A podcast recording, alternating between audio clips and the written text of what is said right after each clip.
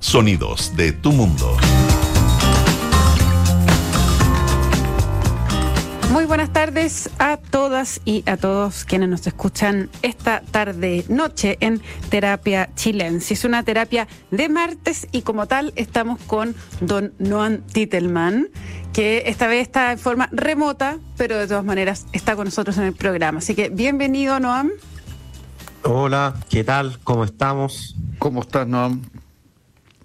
Bien, bien. Aquí desde la casa, así que más cómodo todavía. Más cómodo todavía. Bueno, y Arturo, tú no te saludé. ¿Cómo ¿Qué tal? estás? ¿Cómo estás? ¿Cómo ha sido tu martes 18 de octubre? Muy bien, muy bien. Bien todavía, tranquilo. Muy normal. Para ti, normal. Clase, en fin, lo normal. ¿Puede haber un 18 de octubre normal? ¿Eso es una posibilidad? Eh, yo diría que cada, que, que, no sé, hoy día definitivamente no, no fue tan normal. Desde temprano empezaron a haber manifestaciones, cierre del metro eh, Baquedano, también en la Universidad Católica. Eh, bueno, era de esperar, ¿no? Que eh, hubiera ciertas eh, conmemoraciones del, del estallido social. La mañana, eso sí, partió con una declaración del presidente Gabriel Boric, que hizo su propia reflexión respecto del aniversario del 18 de octubre en La Moneda. La frase que más me llamó la atención y que me gustaría que, a ver si podríamos comenzar a analizar, es eh, la que dice lo siguiente. Ya es tiempo que salgamos de nuestra zona de confort para interpretar lo que allí pasó, las lecciones que debemos sacar de este proceso y actuar. El estallido no fue una revolución anticapitalista y tampoco, como han querido instalar en los últimos días, una pura ola de delincuencia. Fue una expresión de dolores y fracturas de nuestra sociedad que la política, de la cual somos partes, no ha sabido interpretar ni dar respuesta.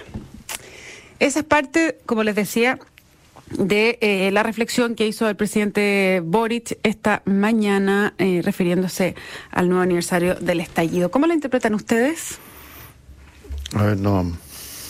Sí, a, ver, lo primero, me da la impresión, y no sé si estarán de acuerdo, que este aniversario, por alguna razón, ha, sido más relevante que los dos anteriores. Como que hay algo en el ambiente que, que, que le ha dado más, más relieve. Yo creo que tiene que ver con el resultado del plebiscito. eh, y con el que es el primer 18 de octubre con el actual gobierno. Eh, y además quizá hay algo en el ambiente, que yo no sé cómo, cómo describirlo exactamente, pero es como un anti-estallido en el ambiente, ¿no? Eh, y parte de la discusión también se ha ido trasladando ahora sobre qué también se interpretó el estallido o el post-estallido. Creo que ahí, ahí el presidente en el fondo da una interpretación y, y, lo hace porque ha costado mucho llegar a un acuerdo en torno a esa interpretación. Y algunas de estas discusiones se han dado en un tono más agresivo que otras. Yo creo que ha habido harta cuentas por cobrar, para ponerlo en algún término, como de gente que, que... no sé si han visto este video de, de, esta niña que dice, mira de quién te burlaste, que hay como un video divertido de una niña sí, como que, un meme, video meme. Sí. Bueno, que es cierto que llevamos como 10 años del mirar de quién te burlaste de un lado y otro, porque además ha pasado que, como en estos 10 años, todos han ganado o perdido en algún momento, eh, electoralmente quiero decir. Eh, entonces los analistas eh, no han tenido necesidad de cambiar sus posiciones, sino que solo tienen que esperar un rato hasta que dé vuelta la, la, página y hay un nuevo ciclo y pueden salir a cobrar, digamos, la, a todos los que se atrevieron a cuestionar que estaban equivocados. Eh, y, y, lo digo, yo creo que hay una entre... lo que marcó un poquito también esta discusión fue una entrevista interesante que le hicieron a, a Carlos Peña. Eh, creo que tiene algunos puntos relevantes, pero también creo que es innegable que es prácticamente la misma tesis que viene diciendo hace 10 años. Y está ahora el momento de cuentas por cobrar, digamos, para los que se atrevieron. ¿Tú crees que está cos cosechando momento. lo que sembró? Pero mi punto es que todos cosechan, todos los intelectuales y todos los analistas y todos los que están dando interpretaciones yo no he visto prácticamente ninguna matización, de, ningún matiz de sus visiones, ningún gesto de retrospección para ver si es que en algo se equivocaron. Todos saben que pueden seguir defendiendo más o menos lo que han pensado los últimos 10 años y ya llegará su momento para el mirar de quién Ya, pero, pero en tengo, el caso... tengo, tengo, no hay refutación posible, porque los eso, hechos eso se van modificando. Pero, Porque pero... tiene que ver con lo que ha dicho el presidente en otras instancias, que pasamos del no lo vimos venir a aquí no pasó nada que no sé si la mejor manera de plantearlo, porque creo que algunos lo vieron venir, otros no, algunos hay distintas revisiones, discusiones más complejas, como cualquier frase, pero yo lo entiendo más bien así, que es que, y, esto también ha salido de la palestra en términos de lo académico y el, apoyo que hubo del, mundo académico hacia la propuesta constitucional, o el, más o menos apoyo que hubo, pero en el fondo, ¿qué autocrítica, qué reformulación en el debate público hay para que no, no volvamos al mismo ciclo que hemos tenido? Y no solo a propósito del último ciclo, porque me pasa que siento un cierto déjà vu, que yo no sé si ustedes compartirán, con cuando estaba el gobierno de la nueva mayoría y de Bachelet, y en esa época era sobre los 20 años, no los 30. Y, me acuerdo perfecto a varios de los intelectuales que ahora están saliendo bien fuerte y analistas están saliendo bien fuerte a, cuestionar la crítica a los 30 años, en ese momento cuestionaban la crítica a los 20 años, eh, cuestionaron haberse tomado tan en serio la movilización del 2011 y lo que decían los dirigentes estudiantiles, y con esa ola fue que fue electo el presidente Piñera. Y cuando salió electo el presidente Piñera, cuentas por cobrar a todos los que habían criticado lo que había pasado antes y después. Bueno, estuvo un año y medio en eso, llegó el estallido, cuentas por cobrar a todos los que habían defendido eh, la moderación y, digamos, el retorno a la transición de Piñera. Llegó el plebiscito, se, se reformó eso un poco más, llegó el plebiscito, salía, cuentas por cobrar a todo lo que había pasado antes. Y así hemos estado entrampados en un ciclo que, que a mí me resuena mucho con lo que Daniel Inerarti, Inerirti, Inerarity. Inerarity. Eh, ha dicho en el sentido de que más que una crisis de la democracia, lo que estamos es en una especie de afianzamiento de una mediocridad, donde la gente, como que más que apoyar ciertas posiciones, las termina votando por descarte. Y, como que no hemos sido capaces de presentar un proyecto que consolida esto en alguna dirección, incluso más allá de cuál es esa dirección, como, como capacidad de construir algo más allá de este como péndulo que va rebotando de un lado, de un lado para otro. Ha dicho Noam, ¿qué te parece? Sí, eh, yo creo que no hay duda que estamos en un momento en que hay gran volatilidad.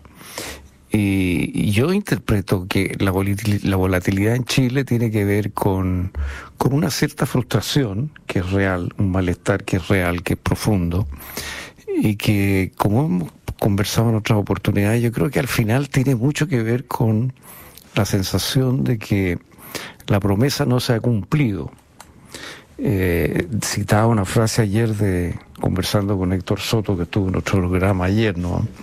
Como invitado, eh, y le citaba una frase que dio mucho antes del, del, de la revuelta. Eh, Marco Antonio de la Parra, el, el dramaturgo, dijo: Yo no no, no veo, porque ya se hablaba de malestar en esa época, claro, no era lo que ocurrió, ¿no? La rebelión como ocurrió, la revuelta como ocurrió, no la previó nadie, pero lo que sí había eran signos de malestar, de desconformidad.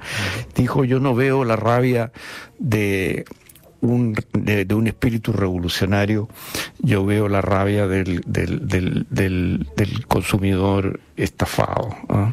del cliente estafado, fue lo que dijo. Y yo creo que la, asociación de, por ejemplo, la cantidad de colusiones en productos clave, el financiamiento ilegal de la política, eh, los escándalos en Fuerzas Armadas, Carabineros, el clero, todo en un periodo muy breve de tiempo, eh, produjo una sensación de distancia muy fuerte con las élites. Y en un momento en que las élites seguían hablando como que Chile fuera un país que estaba lanzado al desarrollo y el ingreso per cápita se había trancado el año 2014. Y entonces, eh, de alguna manera, hay toda una generación que, que siente que, que la promesa no se cumplió. Esa generación fue masivamente a las universidades, las universidades no les garantizaron ingresos como los que se esperaban para la gran, para una parte muy importante de ellos. Las universidades eran muy malas. Entonces se ha producido una situación en la cual, por ejemplo, tenemos más gente en la educación superior que Suecia o Francia y, no tiene la economía chilena capacidad de absorberlo. Entonces hay una frustración muy fuerte, sobre todo en ese segmento de jóvenes profesionales. Carlos Ruiz ha dicho que la gente revolucionaria hoy día no está en los estudiantes, sino en los jóvenes profesionales. Y tiene algo de verdad, en el sentido que ahí es donde está emposada la mayor frustración con la promesa de crecimiento que se trancó. Pero ahora, mi pregunta es, en, eh, que comparto bastante la, visión que tú tienes, Arturo, pero eh, ¿en qué se distancia tanto eso de la tesis Peña? que es la que hoy día tiene así como al mundo. Ah, es que yo creo que la tesis, yo, yo, yo, yo creo que si le entiendo bien a Carlos Peña, por lo menos lo que él ha dicho en su libro eh, sobre el tema, era que estos eran los malestares e inquietudes propios de cualquier proceso de modernización. Pero él omite que este es un proceso donde el crecimiento económico tiene un rol legitimador del sistema muy importante y eso se trancó y eso es lo que tenemos que averiguar. ¿Por qué se trancó? Se, se, frenó el ciclo, el superciclo del cobre, hubo alzas de impuestos que nos dejaron con impuestos sobre la OCDE, se eliminó el decreto 600 que estimulaba mucho la inversión extranjera, etcétera. Hay que analizar qué pasó, cuál es el proyecto de desarrollo hacia adelante, cómo podemos crecer hacia adelante. Pero a mí me parece que lo que pasó en Chile no es simplemente eh, una crisis típica de modernización, sino que es una modernización frustrada. Pero yo creo que él incorpora, o sea, por lo menos en la entrevista que y en el libro también en su tesis, él incorpora el tema de eh, que hay un, de todas maneras hay un, proceso de, de, la modernización, del cambio de las, de las condiciones materiales de la existencia, ¿cierto? Eh, pero acompañado de una frustración, de un sueño que no, que no se cumple. Claro, pero lo de, que él... de lo que de la promesa de que esta sociedad te dice de consumo que tú vas a poder lograr, finalmente no, no te permite hacerlo. Sí, pero él lo, lo, hace, si entiendo bien, él lo vincula a la idea de que se socializa eh, los títulos profesionales, entonces pierden estatus y hay barreras a la meritocracia. Pero lo que omite es que todo eso existía antes. Lo nuevo es que se trancó el crecimiento. Ese es el factor diferenciador, porque había quejas con las pensiones, pero mm. las pensiones eran igualmente malas. La salud estaba mal, había cola, pero también había colas un año antes. Eh, la educación tenía defectos, pero también lo tenía antes. Lo nuevo fue que se trancó el crecimiento. Ese es el factor, a mi juicio, diferenciador. ¿Tú lo ves así? Y las colusiones, los escándalos de la élite, que es el otro que elemento. generaron una distancia. Claro, la sensación de que aquí hay plata y la plata se está yendo a estos grupos de arriba de una forma desproporcionada, digamos, y hay corrupción, etcétera. Entonces hubo una distancia muy fuerte de las élites. Entonces, no veo que sea un proceso porque eh, si es un proceso meramente de, crisis, de modernización, bueno, la modernización continuaría, pero yo creo que nosotros estamos en, riesgo de retroceder. Y los países de repente retroceden, como le pasó a Argentina. Argentina era uno de los países, de los 10 países más ricos del mundo. y mira lo que es hoy. No, ¿tú compartes esa tesis? Que esto acá hay un problema de la, del frenazo del crecimiento que generó eh, que fue clave en el estallido? Yo creo que hay varios niveles de esta discusión y, sin duda una parte importante tiene que ver con la desaceleración del crecimiento, que detrás tiene un problema de productividad que venimos arrastrando hace al menos una década y otros temas más. Pero hay dos cosas que me corrigen además con, con, la tesis como lo estaban planteando antes, aunque yo sé que Peña ha tenido variaciones en esta tesis, pero a mí yo me acuerdo demasiado vívidamente eh, durante el gobierno de la nueva mayoría a Peña criticando el proyecto reformista de la nueva mayoría porque había sido escuchar en exceso a estos jóvenes, eh, digamos, eh, desconectados de la realidad y que en realidad lo que había era un malestar con la modernización capitalista. Y el gobierno de la nueva mayoría hoy día es parte de los 30 años. o sea, como que hay algo muy extraño en la manera en la que, y también voy a volver a citar a la misma columna de Inerarity, que, que, habla de cómo en este momento, más que izquierda-derecha, lo que tenemos es como una pulsión entre... Eh, Esta es una columna que publicó en El País, ¿cierto? Hace un par de semanas. Sí, sí. Prisa y nostalgia. Y cómo estamos como enfrancados una lucha entre prisa y nostalgia, más que mm. claramente entre izquierda y derecha. Y claro, el, objeto de la nostalgia va cambiando, a veces son 20 años, a veces son 30 años, pero, pero, pero la idea de que eh, hay como un, un pasado dorado donde todas las cosas funcionaban bien y ahora perdimos el rumbo y todas las cosas que se discutieron eh, fueron una tontera que se le ocurrieron a unos de, no sé, adolescentes hormonales y viejos tontos que le hicieron caso, no me alcanza, digamos. Creo que eso puede ser quizá una parte, pero creo que hay algo más que eso. Y lo segundo, que hay una crítica que creo que ha sido bien interesante, pero esto es una crítica más del mundo comunitarista, incluso conservador, que yo creo que es verdad que la modernización capitalista ha traído niveles de autonomía individual como nunca habíamos visto, pero es igualmente cierto que se ha ido perdiendo espacios de identidad o de construcción de comunidad y, esos espacios de construcción de comunidad que para un cierto mundo liberal, no para todo el mundo liberal, pero un cierto mundo liberal son como unos lujos innecesarios que se dan las élites, en realidad no tienen nada de eso. O sea, uno ve toda la sociedad, incluso las sociedades más pobres del mundo, al revés, tienen más importancia los espacios comunitario, identitario, la, la, familia, la, la, junta de vecinos, la iglesia, el, no sé, todo, todo ese espacio de comunidad que se han ido perdiendo y yo creo que eso es parte de nuestra crisis también. Y yo lo veo muy enmarcado en un, un grupo que está tan manoseado el concepto que a veces cuesta discutirlo más en serio, pero esto de la clase media emergente, eh, y que es una realidad y que creo que efectivamente es un resultado en algún sentido del éxito de la modernización capitalista, de mucha gente que salió de la pobreza gracias al crecimiento económico. Y es una clase media, y ahí cuento que son interesantes los estudios eh, que, por ejemplo, hizo Emanuel Baroceta y también Emanuel Canales ha abordado eso un poco, pero esto es una clase media que ha sido como el, el objeto de deseo de la política chilena de, de los últimos 20 años, por lo menos, y que ha tenido interpretaciones muy distintas. Entonces es curioso que Chadwick, cuando asume Viñera, cuando deciden guardar un cajón el proyecto constitucional, dice, esto lo hacemos porque hay una clase media que es moderada, que quiere, eh, eh, eh, como, no quiere estos cambios profundos y radicales.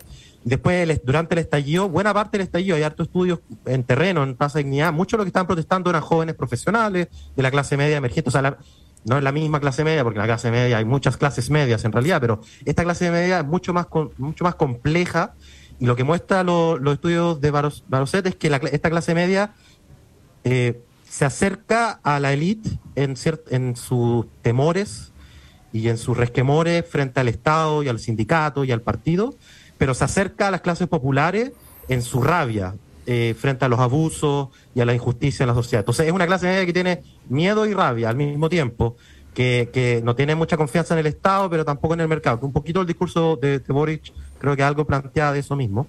Y yo creo que, y aquí quizás este es un punto que creo que se perdió mucho en el debate, pero que creo que una de las conclusiones más interesantes lo ocurrió después del 18 de octubre, fue la apertura, por ejemplo, no solamente de la izquierda, también yo me acuerdo que la SOFOFA sacó una declaración muy importante, de la necesidad de un pacto social. yo creo que la palabra o la frase pacto social como que desapareció del debate público. Incluso el nuevo proceso constituyente ya no se habla mucho en, términos de pacto social.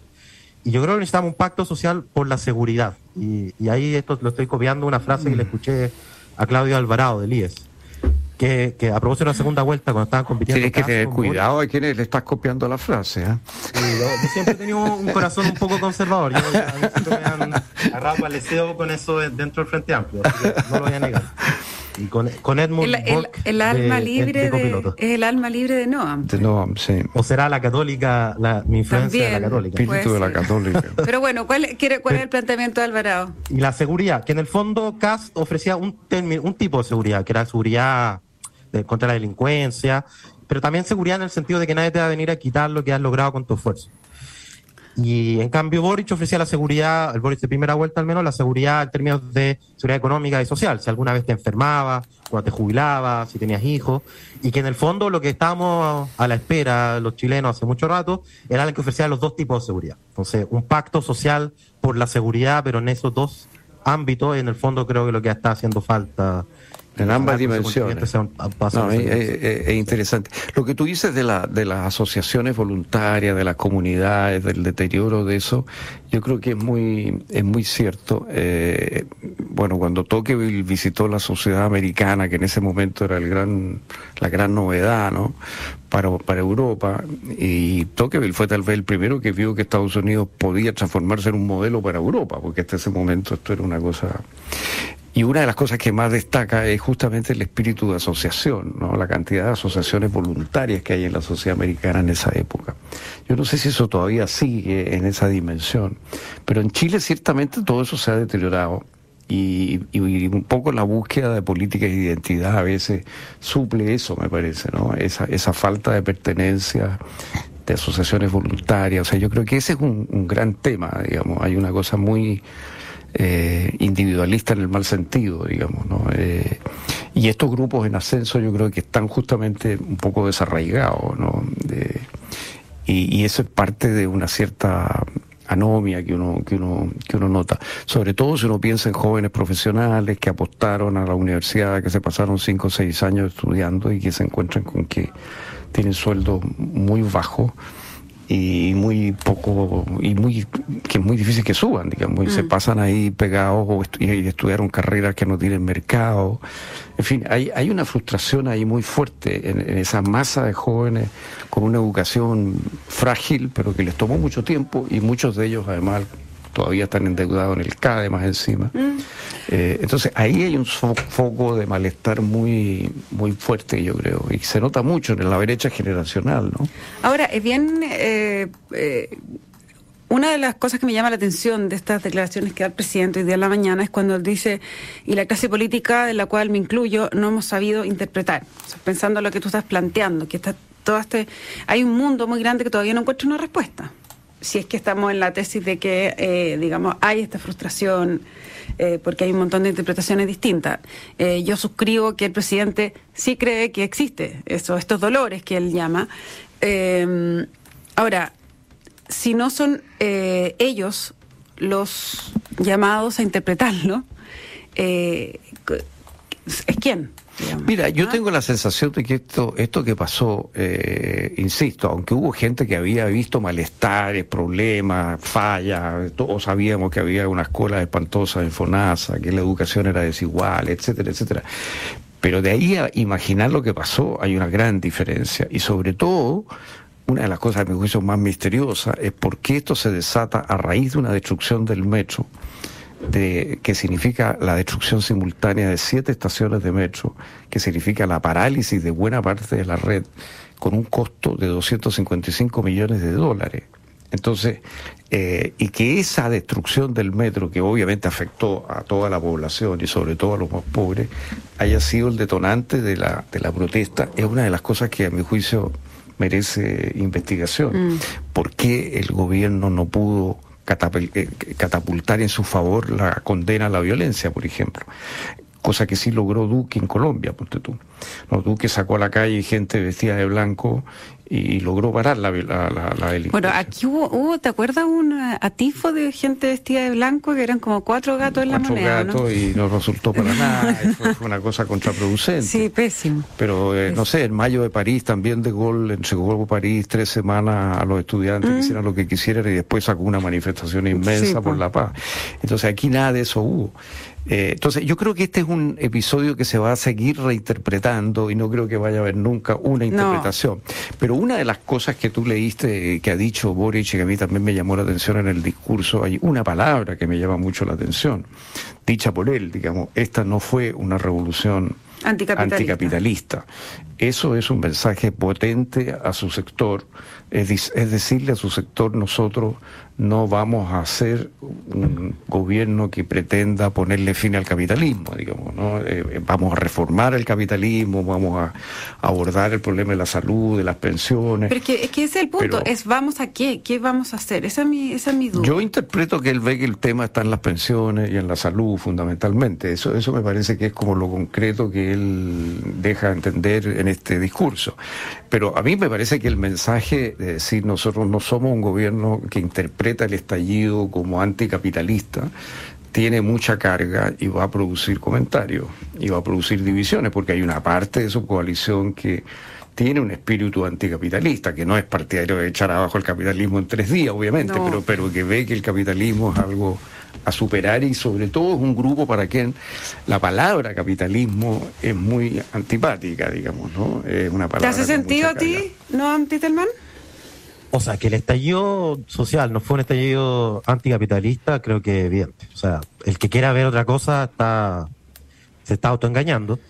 Y de hecho en el estallido, no, no, no sé, no, no me acuerdo haber escuchado la palabra capitalismo en ningún momento y, y, estaban en la calle gente protestando contra, no la, contra la FP, pero también contra el TAC. Como que no, solamente la demasiado sesgo ideológico podría haber en eso una movilización intrínsecamente anticapitalista.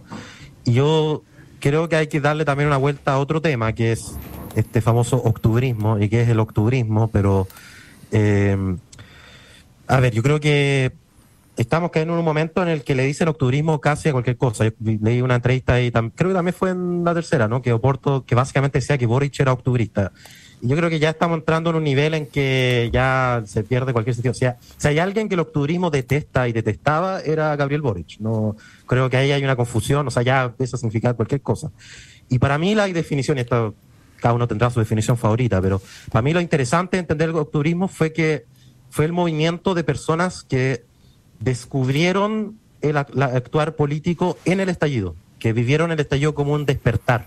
Ese discurso del despertar que tenía algunos ribetes religiosos incluso, em, y que por lo mismo estaba muy marcado por la parte simbólica, por la performance, por la presencia en la, Plaza de Dignidad, por, em, en fin, por un rechazo a la élite, pero no necesariamente un discurso muy elaborado en términos de eh, programa y propuesta concreta, políticas públicas, de las opiniones sobre el capitalismo.